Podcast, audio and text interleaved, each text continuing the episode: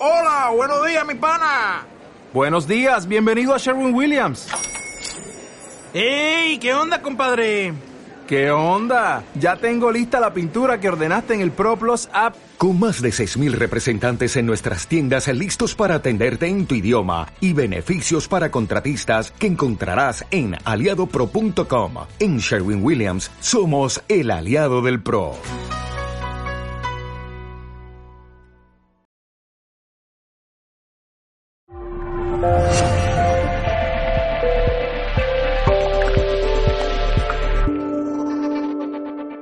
Tenemos enormemente monumentos, artefactos, dichos de esta prehistoria,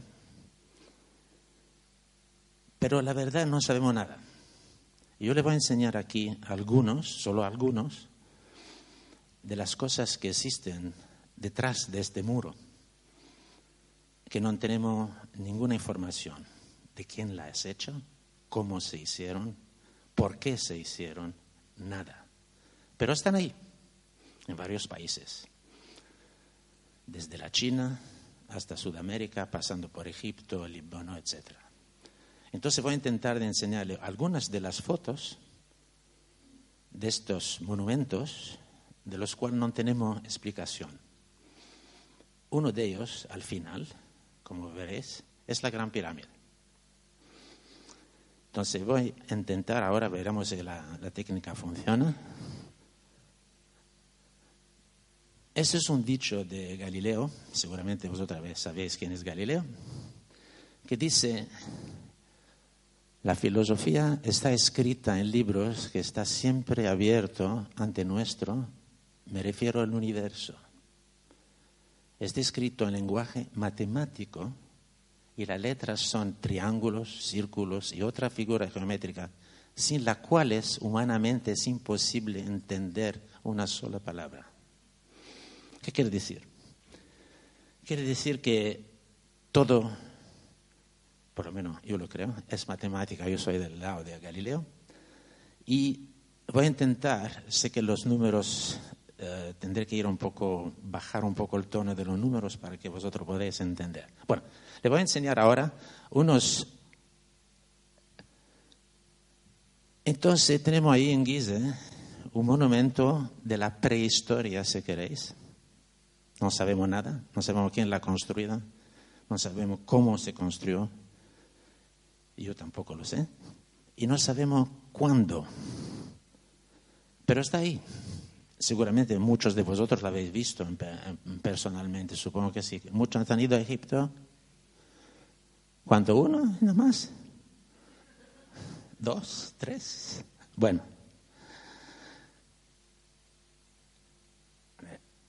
Esto es un monumento de lo que llamo yo detrás del muro. ¿Qué es? Esto es en Inglaterra. Seguramente habéis visto muchas Cada bloque que veis ahí, estos bloques, miden varias toneladas. No sabemos por qué están ahí, quién lo hizo, cuándo lo hizo y por qué lo hizo. Pero sabemos una cosa, que está alineado a algunas estrellas Quiere decir que la gente de la época, quien sea, sabían algo de astronomía. Y lo representaron la astronomía a través de monumentos. Esto es un monumento recientemente abierto en Turquía, que se llama Gobekli Tepe. Ahí malafortunadamente no veis el tamaño de estas piedras. Eso eh, creo que es excavado hace un 22, 23 años y es un monumento muy antiguo, quiere decir que sabemos la fecha, que tiene casi 14.000 años. Pero tampoco hay otro, no sabemos quién lo hizo, cuándo, por qué. Pero ahí está. Esto es Baalbek, en Líbano. Es algo, no sé, ¿alguien ha ido a ver Baalbek? ¿Hay alguien que sabe? ¿No? ¿En el Líbano? Bueno. El Líbano, yo he hecho esta foto para que usted vea el tamaño del bloque que hay atrás. En relación de la gente que están aquí, este bloque mide 4 metros 30 de base, pesa 1.400 toneladas de una piedra. No sabemos nada. No sabemos quién la ha hecho, por qué, pero está ahí, de la prehistoria, detrás del muro, lo que llamo yo. Esto, creo que es, la gente que ha ido a Egipto seguramente lo sabe, es en Saqqara, en el Serapion. Estas cajas son de una pieza de granito y pesan 70 toneladas. Y la base es un, lo que se llama nosotros un sarcófago. La egiptología tradicional nos dice que había um, toros ahí dentro, porque era la época de los toros. La verdad es que nadie lo sabe. Y notará una cosa muy rara, que hay ninguna inscripción sobre esto. Está tallada de un... Hoy día yo llevé ahí cortadores de piedra profesionales y no entienden cómo en esta época pueden hacerlo. No sabemos nada de esto. Le voy a enseñar una foto aquí para que usted se da idea del tamaño de estos bloques. Es impresionante. Y como esto hay 22. Están bajo tierra. Se descubrieron solo hace 120 años, creo. Tampoco sabemos por qué se hicieron y cómo se transportaron ahí. No sabemos nada. Pero ahí están.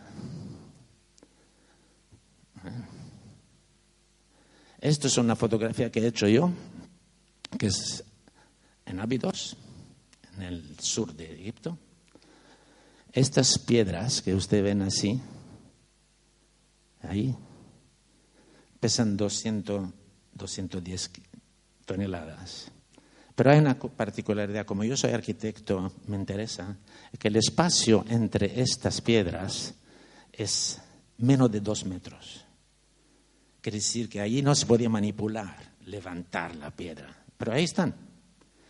Y de estas hay 144.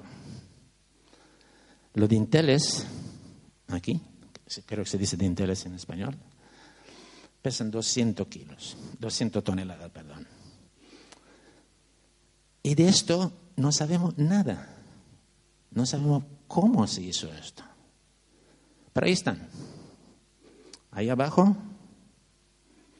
hay, supongo que la gente que ha ido a Egipto, es el famoso obelisco inacabado, que pesa 1.400 toneladas, de una pieza de granito y se rompió, se partió aquí.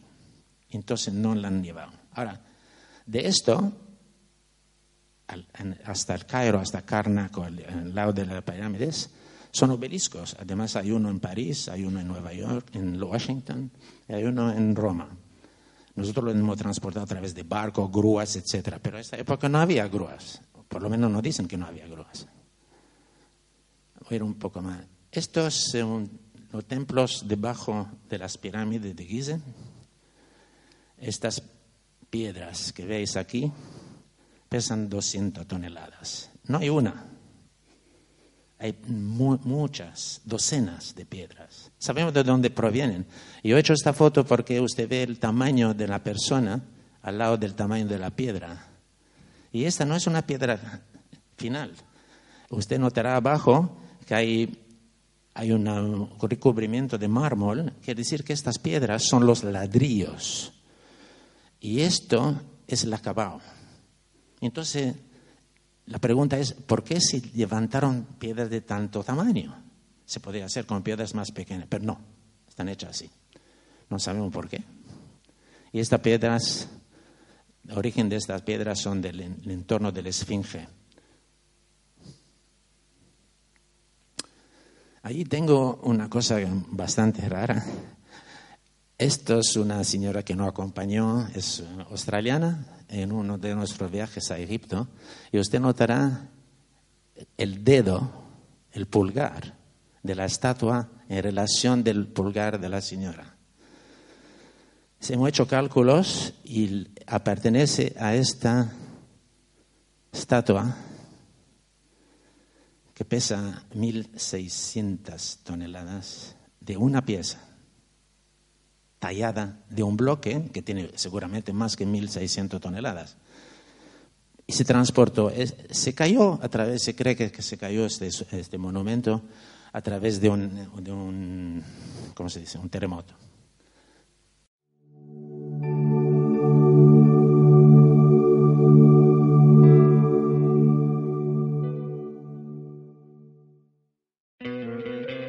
¿No te encantaría tener 100 dólares extra en tu bolsillo?